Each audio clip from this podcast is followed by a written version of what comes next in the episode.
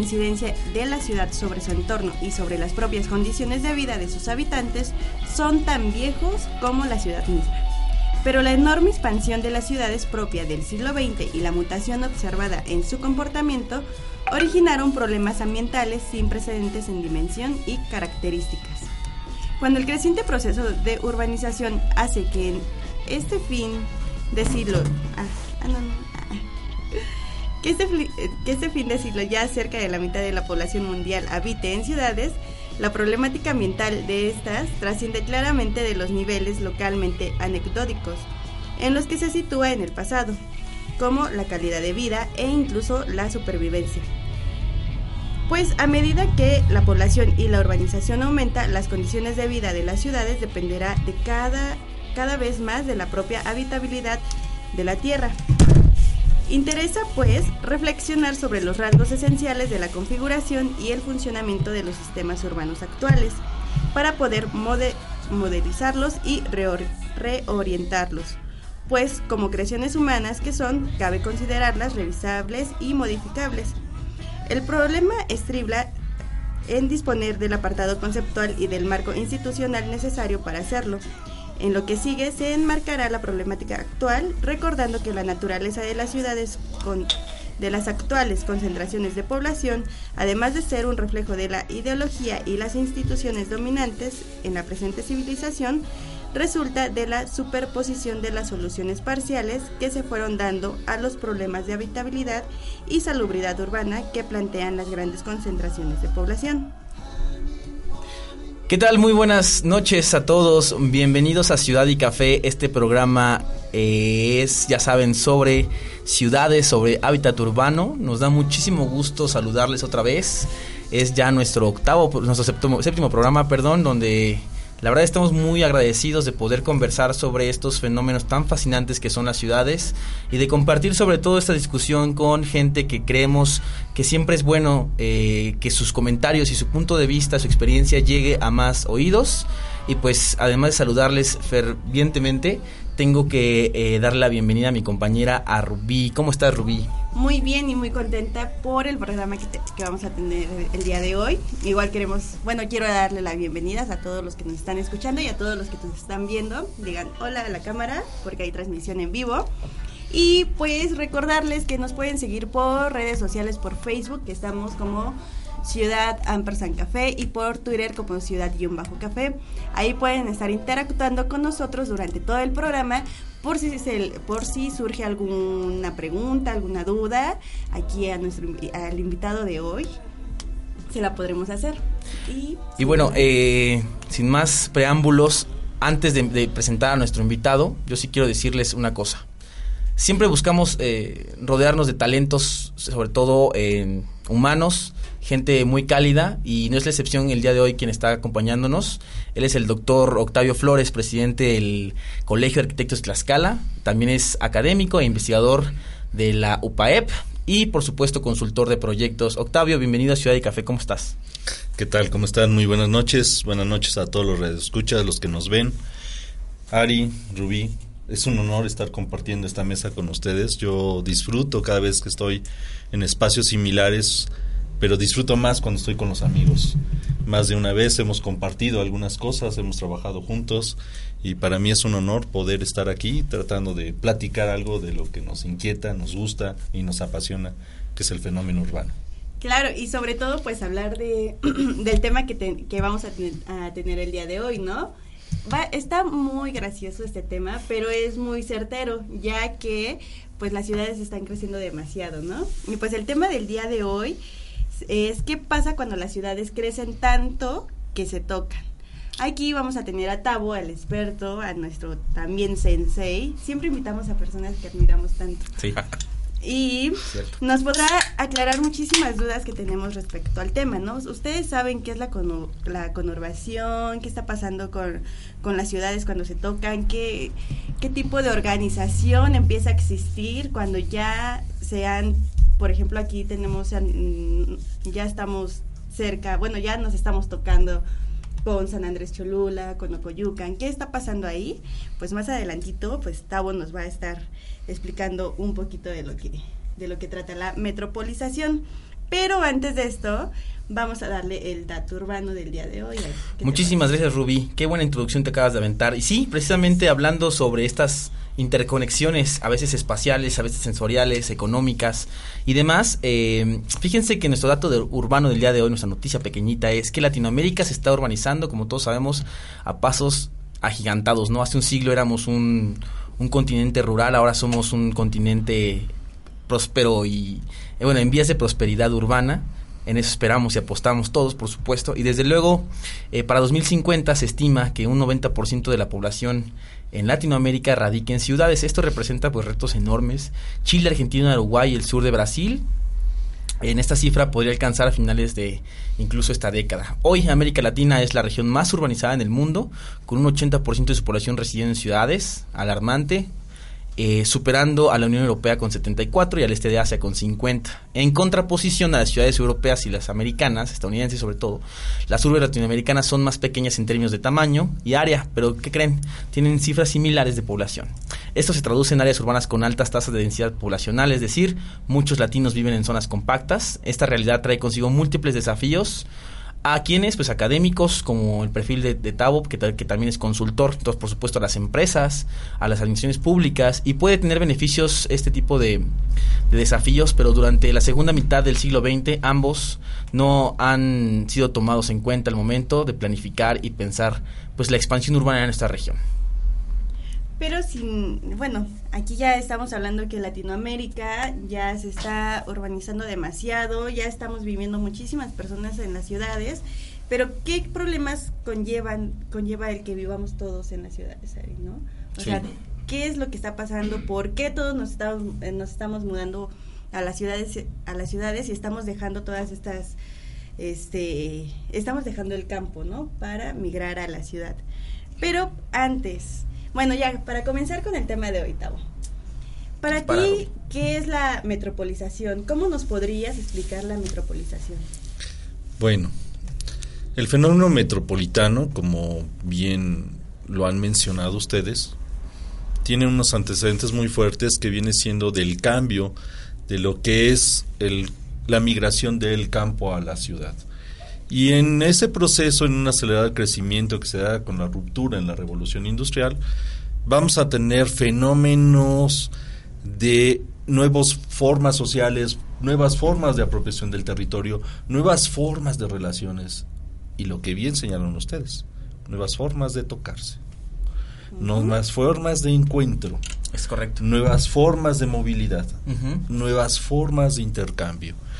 Y esas formas de intercambio, de movilidad o de transformación del espacio va a provocar estos crecimientos, manchas urbanas, ensanches, como ustedes quieran denominarlos, que va a ser como parte de este fenómeno de metabolismo acelerado, de consumo del suelo y del territorio. Y tiene que ver sobre todo cómo el capital se dinamiza y se mueve en el territorio, porque ese es un fenómeno económico. Claro. tiene sus repercusiones sociales, repercusiones ambientales, pero hasta la fecha muchos urbanistas todos todavía piensan que todo tiene que ser a partir de la visión económica, olvidarnos terriblemente de que eso depende nuestra existencia como seres humanos y el problema de la cuestión ambiental. Entonces la metrópolis se empieza a constituir con esa expansión donde se van a juntar otros territorios urbanos que al tocarse se conurban. Y se hacen más de uno y se empiezan a juntar y se empiezan a crecer y empiezan a tener territorios de tal influencia que es más difícil manejarlos. El gobierno de Coahuila señaló una vez hace unos ocho años que ha crecido tanto las ciudades que escapa de la capacidad de los gobiernos municipales su trabajo, orientación, control, servicio, mantenimiento. Porque las dinámicas son tales, tan diversas, tan complejas, tan grandes, que se trastocan intereses municipales, se trastocan intereses de usos y costumbres, se trastocan los espacios. Entonces creo que hemos consumido el suelo de una manera agresiva, de un crecimiento en busca de este Producto Interno Bruto, de este desarrollo urbano, de tal manera que nos hemos olvidado de los impactos sociales y ambientales que se están generando. Nosotros sabemos algo muy simple y muy sencillo, y lo digo para todos los que nos ven y nos escuchan. La mayor pobreza, la pobreza extrema se ve en las ciudades, y más aún en las metrópolis. Claro. Y entonces, el, el, trabajo ya social ya no se hace en el espacio rural y por eso se abandona. Lo tenemos en nuestras periferias, en nuestros centros, en nuestros espacios, como dijo Paco Ignacio Taibo alguna vez, nuestros fantasmas urbanos. Exacto. Wow, Toño, digo Toño, perdón, un saludo a Toño, que me estoy acordando de él. Octavio, hay una eh, tendencia eh, a la urbanización, todos sabemos que en esta región que estamos viviendo, que preocupa mucho. Y yo creo que la gente que nos está escuchando, ahora es un buen momento que entienda cómo estos fantasmas urbanos fueron provocados de alguna otra manera, inventados, haciéndose una realidad social, pero que tiene sus, sus causas. O sea, hay una base del por qué la metropolización se está pues volviendo, volviendo perdón, un, un, día a día, ¿no? ¿Por qué estas, eh, este, este, estos retos que, como bien mencionaste, de las administraciones municipales, locales, efectivamente lo podemos ver tan solo volteando a ver nuestros sistemas ambientales, ¿no? Los, ríos contaminados o si no entubados y contaminados, eh, vialidades que les pasan por encima, crecimiento en hechos de tránsito, en, el, mal manejo de los residuos sólidos. Pero si pudiéramos enunciar por lo menos, ¿qué te gusta? Tres causas principales de la metropolización, ¿cuáles serían, tu, ¿cuáles serían bajo tu criterio? Bueno, definitivamente hay una causa fundamental que es el fenómeno económico en el que nosotros nos hemos movido, ¿no? La concentración del capital, donde nosotros vamos a ejercer mayor poder económico al concentrar servicios, a concentrar equipamientos, a concentrar infraestructuras que van a permitir un desarrollo concentrado y va a impactar en un radio de influencia muy alto, por ejemplo en Puebla, de donde traemos el agua, pues de Nealtica, de, lugares de tales distancias que dependiendo de cómo tengamos de densidad y compleja la metrópoli, vamos a consumir cada vez más lejos los recursos. Entonces vamos a absorber energía y recursos de tal manera que es tan grande el área que impactamos y que no la vemos. Y por su vez, como no manejamos adecuadamente nuestros desechos, no manejamos adecuadamente nuestra energía, tenemos una gran cantidad de desechos y de basura o de cosas que se empiezan a desechar. Entonces, el modelo de consumo en el que vivimos es un gran problema para la forma en cómo se desarrollan las metrópolis. Una gran causa. Una, una de las grandes orígenes ¿no? de, de, del fenómeno metropolitano. Otro que está generando de alguna manera una... Eh, un proceso de deterioro del fenómeno metropolitano es la articulación institución y sociedad la articulación no solo de gobiernos, sino de instituciones públicas, de instituciones privadas, de asociaciones, de eh, agrupaciones religiosas. Así es. Y obviamente de la gente en sus colonias porque tiene una diversidad de comportamientos. Recordemos que nuestras ciudades estaban rodeadas de barrios con especializaciones, con una forma, con una religiosidad específica, con un comportamiento específico que se detenían su, un raso de identidad muy fuerte. Ahora si vemos los procesos metropolitanos de Latinoamérica, vamos a ver periferias urbanas muy similares en todas. Hemos perdido esa, esa cohesión social y hemos entrado en un proceso de anomia, de desinterés, de incluso de una pauperización de las mismas relaciones sociales, una individuación sin conocer al otro. ¿no? Entonces, otra de, los, de, las causas que están generando este problema es la articulación social. es, esa es una de las condiciones que hemos perdido y que ya no sabemos hacer sociedad. Tanto así que amigos que ustedes han invitado, como Eduardo Lugo, Antonio Tempan, etcétera, hablan de estas condiciones del espacio público, de los derechos a la ciudad, etcétera, porque es donde se manifiesta de manera magnífica las interacciones y ya no las permitimos. Y lo estamos haciendo a través del consumo. ¿Cuál es el consumo? Las plazas comerciales, los centros de negocios, los este, clusters o guetos que están empezando a segregar y segmentar a la población. Ya no hay actividades mixtas ni grupo, ni territorios de distintos grupos sociales mixtos, sino ya se han segmentado independientemente de otra causa que viene siendo la funcionalidad. Okay. La funcionalidad de la metrópoli a partir del diseño que a lo mejor muchos de, de nosotros como arquitectos de formación, en mi caso, hemos cometido el error que queremos zonificar la ciudad como si zonificáramos cualquier proyecto de arquitectura. En efecto. Y entonces, al tener esa fragmentación tipo Frankenstein, que estamos separando las piezas para después volverlas a ensamblar, generamos un impacto en la movilidad, en las interrelaciones, en el contacto y en el ambiente. Y entonces separamos tanto a la sociedad especializamos el territorio que lo único que hacemos es que lo consumimos de una manera más agresiva.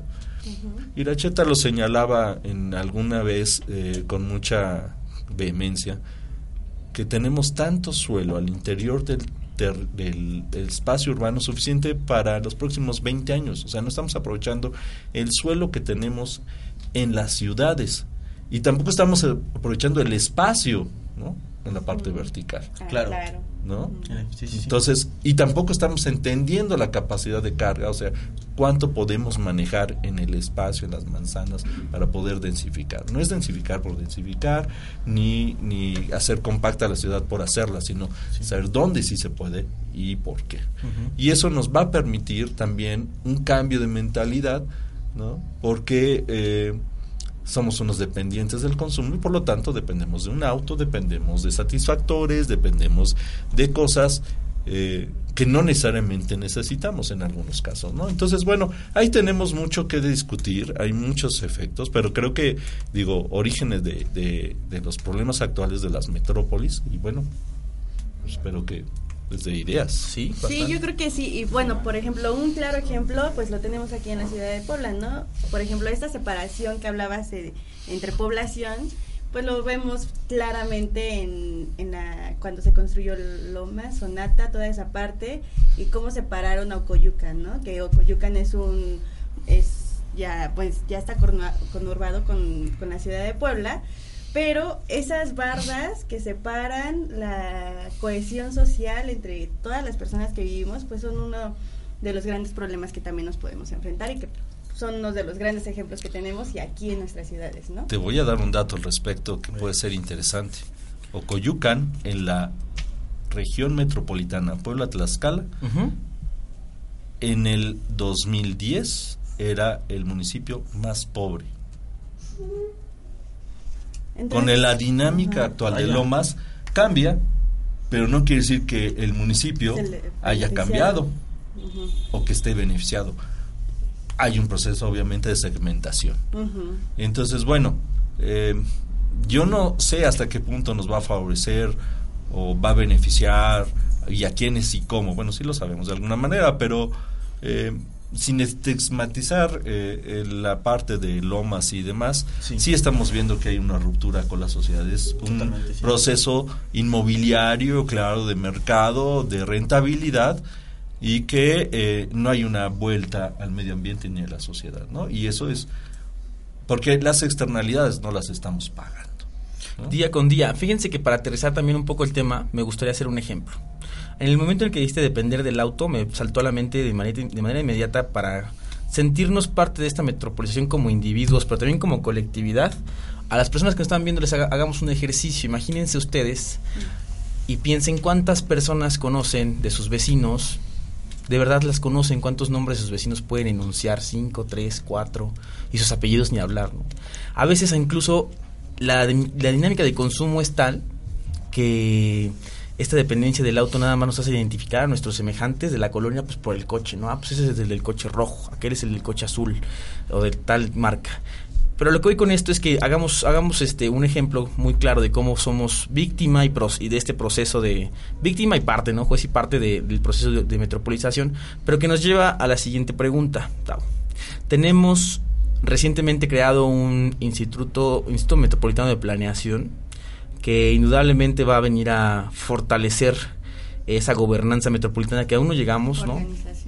Exacto, esa organización. Entonces, yo creo que estaría bien enunciar en este programa contigo cuáles son los beneficios que tú puedes encontrar de eh, tratar la metropolización a través de un correcto ordenamiento ecológico, ordenamiento territorial y pues esos retos de la planeación urbana. Fíjate que mm, a uno como consultor en la parte de los procesos metropolitanos y como ustedes lo oyeron desde hace un rato en la presentación de Ari de Rubí. Yo soy de Tlaxcala, soy de Apizaco, Tlaxcala y estoy allá vivo. Y vengo a dar clases aquí a Puebla.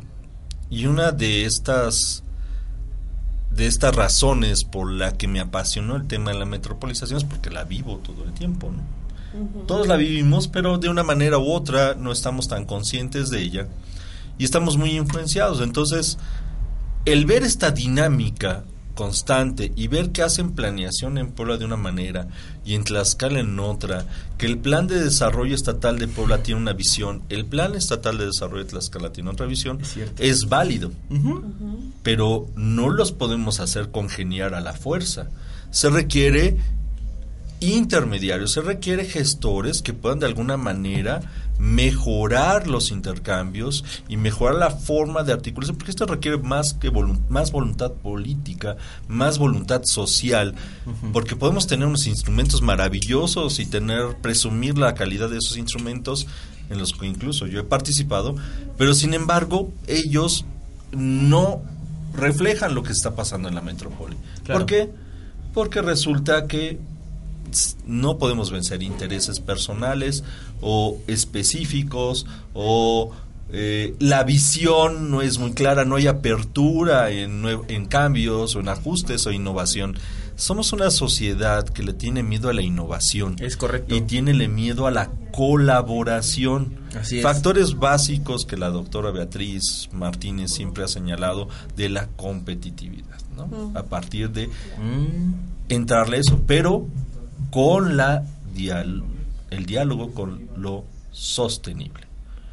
O sea, no nada más es el hecho de entrar en una dinámica de innovación para mejorar las formas de consumo y de intercambios y hacerlo más eficiente, sino además también que sea se pueda sostener, que energéticamente sea más viable, que socialmente sea más adecuado, que ambientalmente tenga menos impacto. Nosotros personalmente, incluso hay aplicaciones de internet que les invito a que la revisen sobre huella ecológica. ¿Cuál es nuestra huella ecológica personal? ¿En qué niveles tenemos de, consumo y de deterioro del ambiente? Nosotros, en el momento que seamos conscientes como personas, nos vamos a dar cuenta que hay sociedad.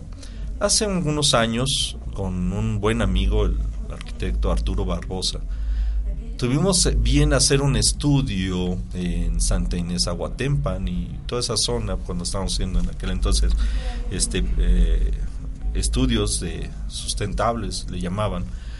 Eh, había una comunidad que no tenía drenaje. Le decimos, bueno, vamos a hacer el estudio, la infraestructura, y uno era bien novato, ¿no? Estaba chamaquito como ustedes. Y entonces llego ahí y digo, bueno, vamos a poner un colector y lo metemos aquí al sistema de, de estas barrancas, pues están ahí. Y la comunidad dijo, no, eso no se hace. Y, y todos nos quedamos, bueno, ¿por qué? Porque contaminamos al vecino de abajo. El vecino de abajo estaba como a 15 kilómetros de esa comunidad. Y tenían conciencia de ellos. Algo que a nosotros se nos olvida. Hay una visión de territorio, hay una visión de comunidad, cosa que hemos perdido. A nosotros nos ha pasado. Ay, el bache está en aquella calle, a mí no me afecta, pues yo ni me quejo. Y en un ejemplo, otro ejemplo muy parecido, pues simplemente cuando vives en condominios o en departamentos, poco importa si hace ruido o no hace ruido, ¿no? O sea, el vecino que está tan próximo a veces es casi invisible. Mm. Este ejemplo más territorial me gustó también. Sí, es, es, es interesante, ¿no? Eh, es interesante en esa, en esa forma cómo nosotros nos involucramos con el otro, cómo lo ignoramos o lo aceptamos. Eh, hay un, decía un psicólogo ambiental, eh, el, doctor Guevara, que señalaba, ¿saben qué? En los espacios eh, como fraccionamientos cerrados, como eh, clúster, el mejor vecino es el que nadie conoce, no se mete con nadie. El anónimo. Porque no hay como. No molesta. como el dicho de los pueblos pequeños, ¿no? De pueblo chico, infierno grande. Exactamente. en cambio, en los barrios, en los condominios este, populares, el mejor vecino es el que anda metido con todos, el más metiche, el que está ayudando a todos, que lleva, el que ve, el que trae toda la historia. Y ese es el mejor vecino. Entonces nuestra conciencia de sociedad es muy distinta de los sectores porque la hemos fragmentado. Claro. Pero eso ha sido a causa de tener a tanta gente en las ciudades. ¿Empezamos a ser individualistas? Uno de los retos que yo creo que debemos de tener es empezar a trabajar nuevamente los espacios como barrios, como colonias. Volver a trabajar en la reagrupación. Ahí necesitamos echar mano de sociólogos, de filósofos, de antropólogos, para poder volver a generar elementos de cohesión y poder volver a generar, nos va a llevar tiempo y recursos. Pero se necesita voluntad para que nosotros podamos trabajar de manera más articulada. Hace muchos años en Querétaro, por ejemplo, trabajaron por centros de manzana, donde el líder de la manzana era o el médico o el abogado, y se organizaban para mejorar la fachada con sus vecinos. y entonces mejoraron muy bien el centro histórico un tiempo. Tenían una organización de ese tipo, y eso es muy interesante ya lo comentábamos hace rato tras este allá afuera eh, pues llegaban a cerrar el centro histórico en las mañanas y en las tardes volvían a abrir para que circularan los vehículos. O tenían hasta horarios para la circulación de vehículos. Y eso mejoró mucho al comercio. O sea, la peatonalizar los espacios ayuda muchísimo a la dinámica de comercio y al, tu, al encuentro con el otro. Ojalá, perdón que te interrumpa, pero ojalá la gente de las cámaras comerciales se los pudiéramos replicar esto, porque sin embargo el, uno de los retos fenomenales que tiene esta administración es la peatonalización justamente y la oposición es eso, fíjate, el desconocimiento de los beneficios o externalidades positivas que tiene peatonalizar, ¿no? El encuentro. No, imagínate que yo vengo de turista o vengo de consumidor y puedo caminar con libertad un espacio. Con seguridad. Con seguridad y poder recorrer, consumir, disfrutar el territorio. El la distancia más corta entre dos espacios en una ciudad no es la línea recta, es el más bello. Y eso lo dijo Jordi Borja. Entonces, si ustedes, y ahí viene, cuando las ciudades se tocan, si ustedes logran hacer el contacto en el espacio y no hacer burbujas de un territorio a otro a través del vehículo, la ciudad va a cambiar va, va a cambiar, la generación se transforma. Y vamos a verlo de una manera más sencilla. A ver. Visiten todos los que llamamos, entre comillas, pueblos mágicos. ¿Cómo son? Si visitamos las ciudades medias de menos de 200 mil habitantes, ¿cómo son? Ambientes hay distintos. Distintos, ¿no? Hay, vida en sus Hay vida y, y el trato, o sea, el trato. ¿Quién no ha ido a lo que les invito, si no han ido a Zacatlán, a Chignahuapan, a, Cuetzalan, obviamente, ¿no? A Guamantla, aquí en Tlaxcala, o a la ciudad misma del centro en Tlaxcala, a caminarla. Sí. Fin de semana, disfrútenlo. Porque es una sensación de paz, una sensación de disfrute. Claro, a veces esos lugares no te ofrecen una gran variedad porque quisiéramos ir a un centro comercial, un lugar de consumo, un lugar de alto dinamismo. Bueno, pues se pueden ir a otros lugares después, pero te ofrecen esta posibilidad de familia, de una sensación de, de arraigo, de acogimiento, de sensación de amabilidad. Creo que eso eh, no lo debemos de perder porque eso es lo que nos hace personas con un sentido humano, como más integrados y, y con mucho desarrollo para nosotros. ¿no? Sería muy bueno. Quiero hacer un, un paréntesis. ¿Tú quieres decir algo, Rubí? Bueno, nada más Adelante. quería preguntar cómo, como ciudadanos, cómo podríamos ayudar o cómo podríamos participar, eh, bueno, fomentar esta participación ciudadana en la planeación, pero ahora no solamente de la ciudad, sino de la metrópoli. ¿Qué podríamos hacer nosotros como ciudadanos para exigir, participar, ser partícipes y ser más activos en la planeación? Posiblemente como ciudadanos es un poco complicado participar en una dinámica de una escala territorial metropolitana, como tal de manera directa.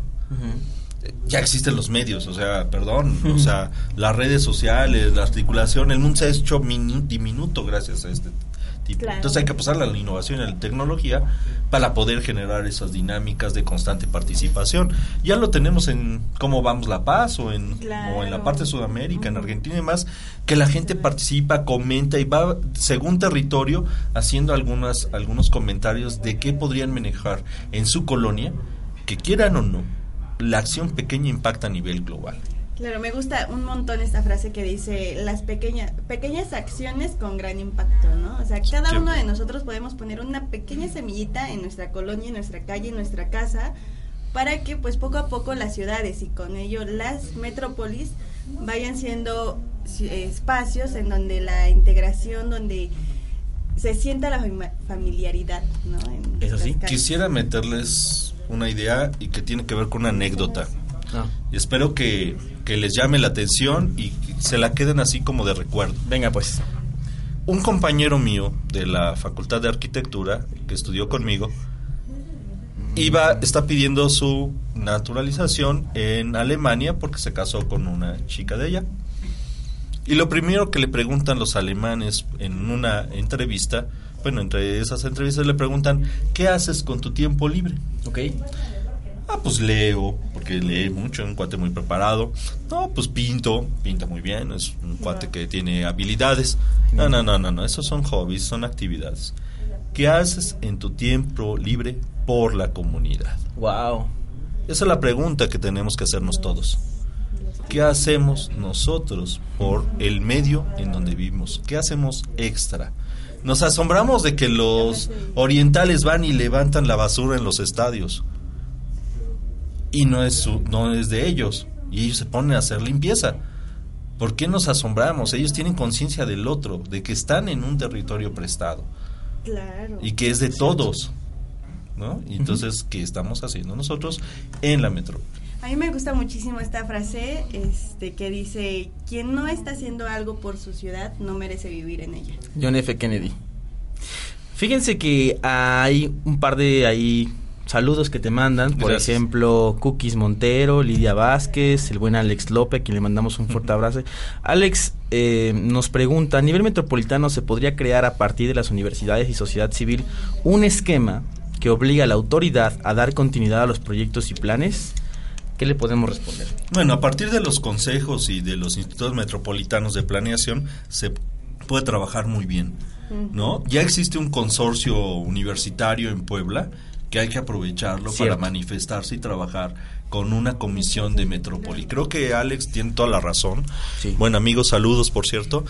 Creo que, que vale la pena mucho eh, sensibilizar, porque a veces pensamos en el capital, pensamos en los beneficios de la, de la cuestión académica, pero no vemos que todo eso se manifiesta en el territorio. Sí, sí, sí. Y en el momento que tengamos claro que las acciones de las universidades se manifiestan en el territorio, vamos a tener mucho mejores acciones y mejor con- forma de vida.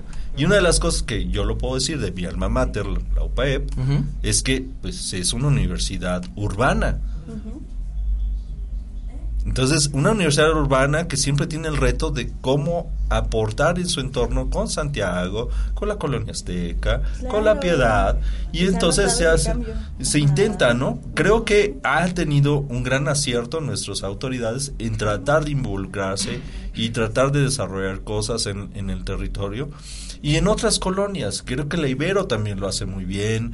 Eh, perdón, no tengo conocimiento de otros tipos de proyectos, pero creo que, que ahí es donde nosotros tenemos que dar como resultados. Hace tiempo participamos en el, eh, que era el PIUS, un, el PIUS, y nos fue bastante bien en un trabajo que fuimos presentando, en donde mis alumnos son una maravilla una generación muy interesante y que logró proponer cosas que tenían que ver más con cohesión social y mejoramiento ambiental que eh, los grandes edificios o los grandes impactos, etcétera, ¿no? Creo que ese cambio de visión es algo eso es muy importante, ¿no? Eso creo que eh, ahí es donde nosotros como instituciones tenemos que poner el dedo en la llaga y tenemos que seguir exigiendo cosas no creo que los periódicos, no creo que ese tipo de condiciones de golpeo funcionen, más bien es un invitar a los procesos de colaboración que no sabemos. Y la universidad te ofrece las dos, colaboración e innovación y tendría que fortalecerse con otros medios. No estoy de acuerdo que la universidad sea un puente para contratos, porque no es una no es su objetivo. Su objeto es el trabajo académico, de investigación y de propuesta. Y entonces los asociaciones de profesionales tendrían que preocuparse, como es mi caso, en la cuestión de acción, operación y dar la opinión de especialistas al respecto.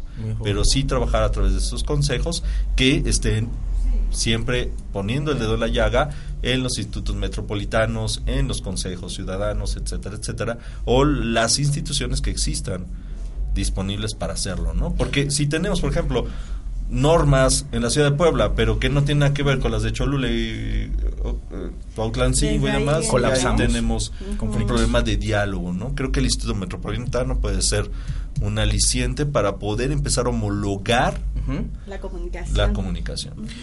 Eh, dos cosas que quiero sumar a los comentarios. Cookies Montero nos felicita por el programa y dice tenemos que existir y no vivir.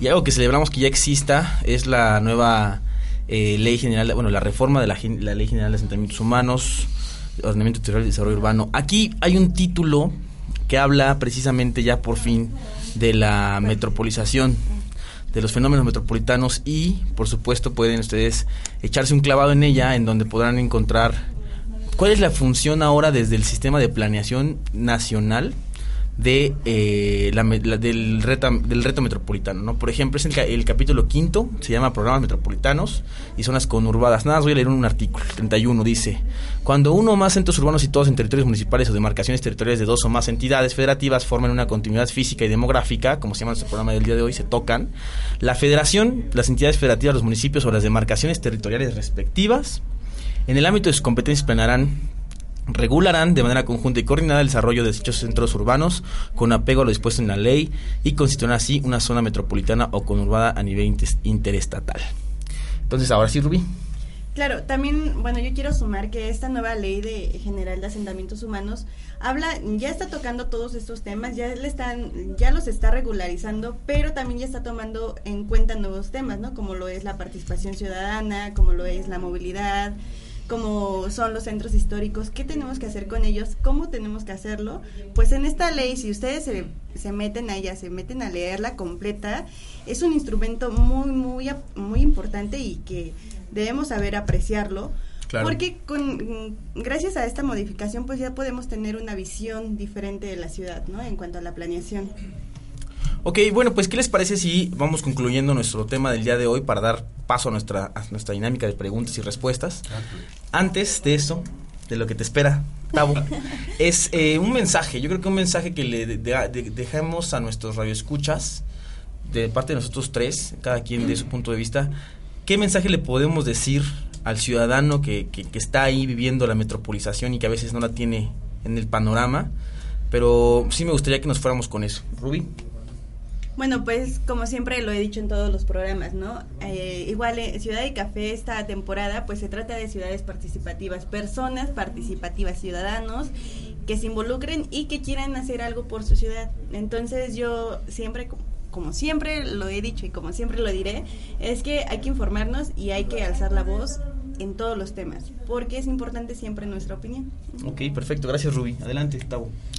Bueno, yo el reto que les comenté hace rato para mí es muy importante.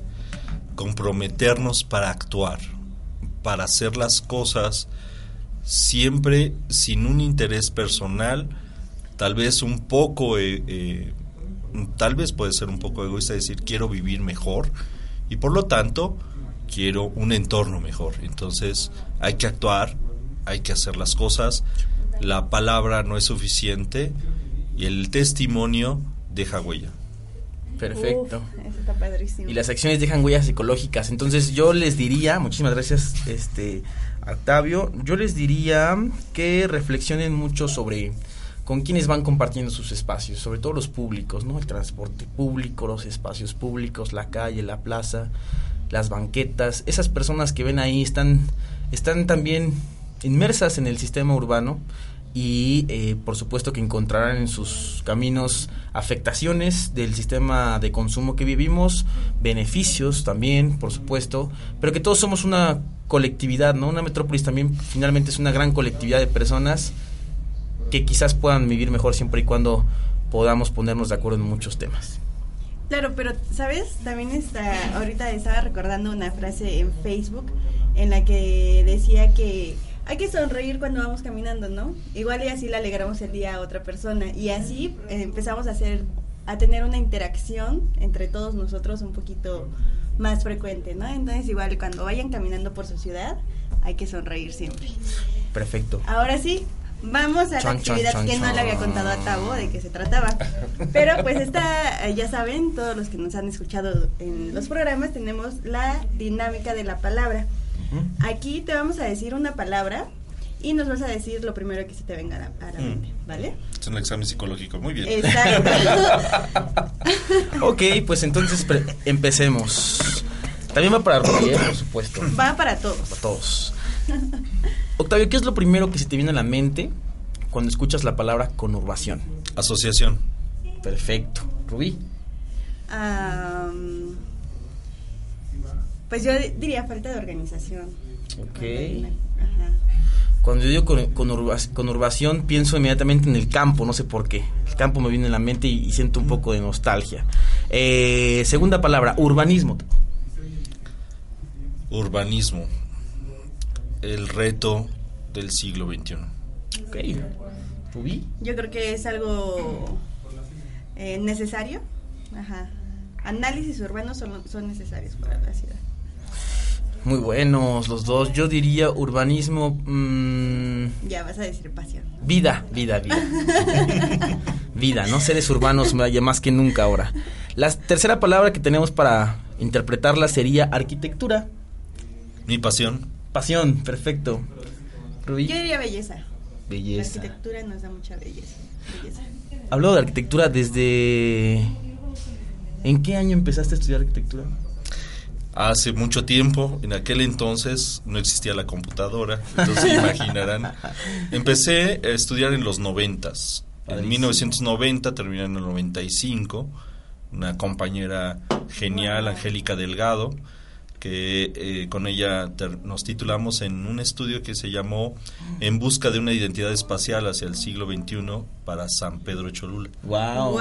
Desde entonces ya andábamos metidos en, en esos rollos eh, nos apoyó mucho Oscar Morales, estuvo el Arqui Pablo Durán, eh, Aurora Gregorio, eh, Herrera, el Arqui Herrera. Entonces estuvo muy interesante este y bueno, sin embargo, el, el espacio delimitado para la vida del hombre siempre tiene retos maravillosos y hasta la fecha sigo tratando de escudriñar los secretos de la arquitectura es tan vasta, tan dinámica que bueno, pues es lo que les podría yo comentar al respecto. Muchísimas. Cuando tú estabas sentando a la universidad, yo estaba naciendo, qué cosa. Ay, les digo que son unos niños. Cuando saliste de la uni yo tenía tres años. Wow. bueno, pues qué, qué impresionantes datos y qué bonita anécdota. En arquitectura yo diría la base, base de una sociedad. Creo que finalmente el, humano y la arquitectura siempre ha estado ahí, ¿no? Desde mm. que concibe espacios, desde que se agrupa, desde que, en fin, se relaciona. La siguiente. La última palabra es ciudad. Ciudad, esa palabra, siempre que hablo de ciudad, veo arquitectura, veo autos, veo tecnología, veo infraestructura, pero desgraciadamente eh, no, no lo ubico con sociedad. Qué triste. Wow, en estos, en esos momentos me vino a la mente un hormiguero. Así, sí. Ves ciudad, ves hormiguero, ¿no? La Esas imágenes, todo flujo, flujo, flujo. Exacto. Yo diría ciudad, un cambio. Necesitamos un cambio, ¿no? En nuestras ciudades. Pero bueno. Desgraciadamente siempre los programas se nos van súper rápido. Yo creo que una hora no es suficiente para terminar de hablar de todos, todos los temas que nosotros vamos tratando.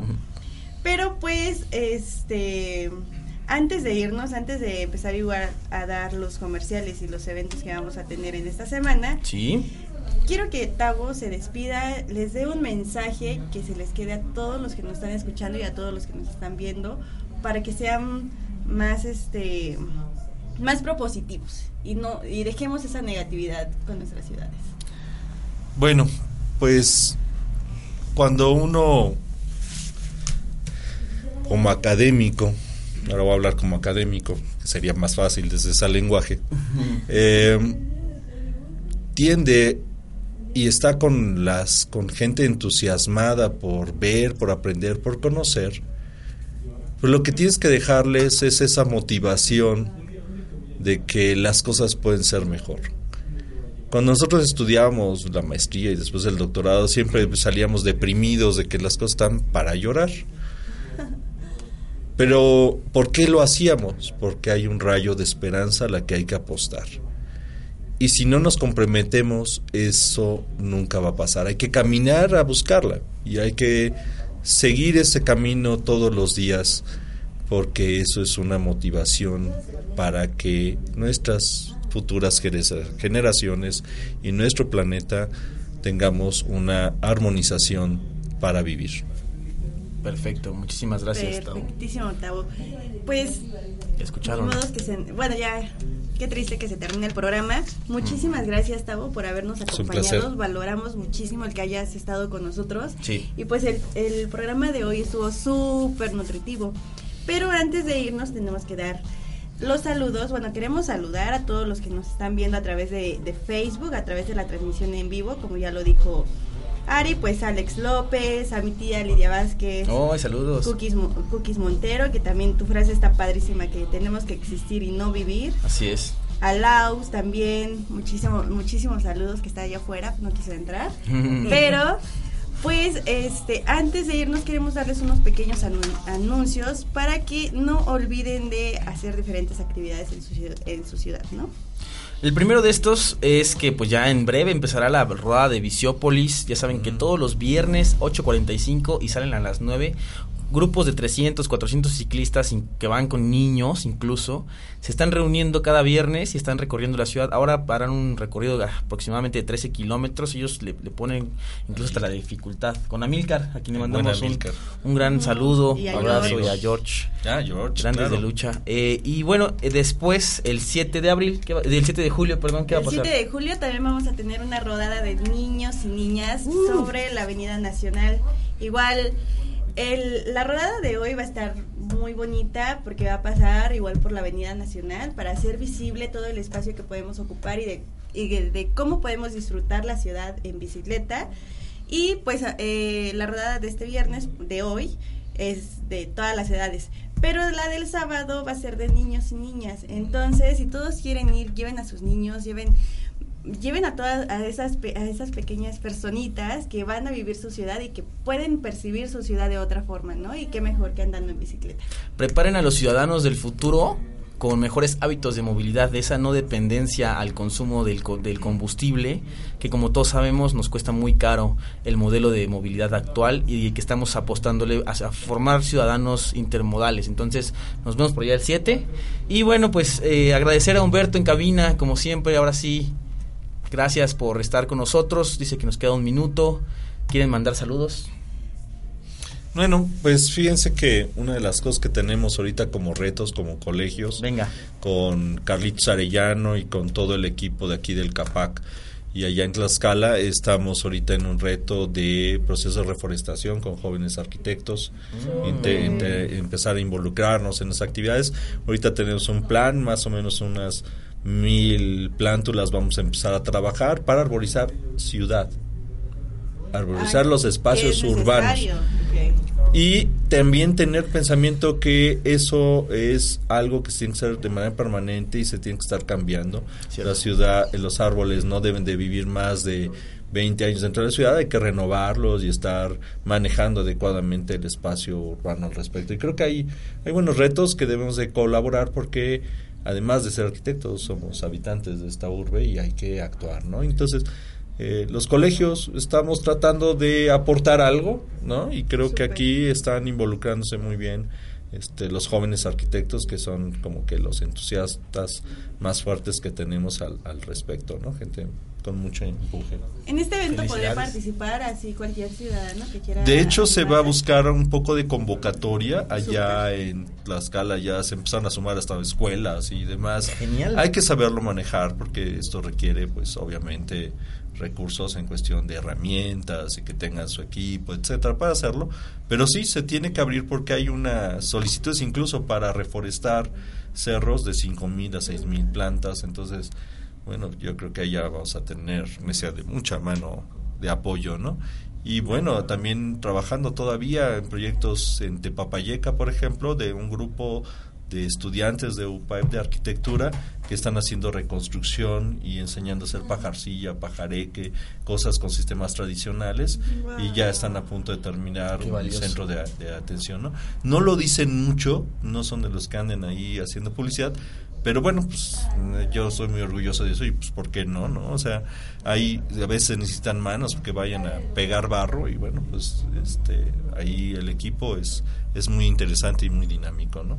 Ahí están los, los grandes retos también que está enfrentando el Colegio de Arquitectos de Tlaxcala, quien felicitamos, por supuesto. Gracias. Y a ver cuándo podemos venir a hablar más sobre las actividades que tiene, ya sabes, aquí. Además que tú has ido a apoyarnos y Rubí no tarda en volverlo a hacer, así que Muy bien. les agradezco mucho por ello. Por allá nos veremos. Entonces, pues esto fue Ciudad y Café. Gracias por estar con nosotros. Eh, saben que nos pueden seguir en redes sociales, saben que nos pueden contactar ahí a la mano. Y bueno, pues les tendremos un, un buen programa el que sigue. Nos vemos pronto, Rubí.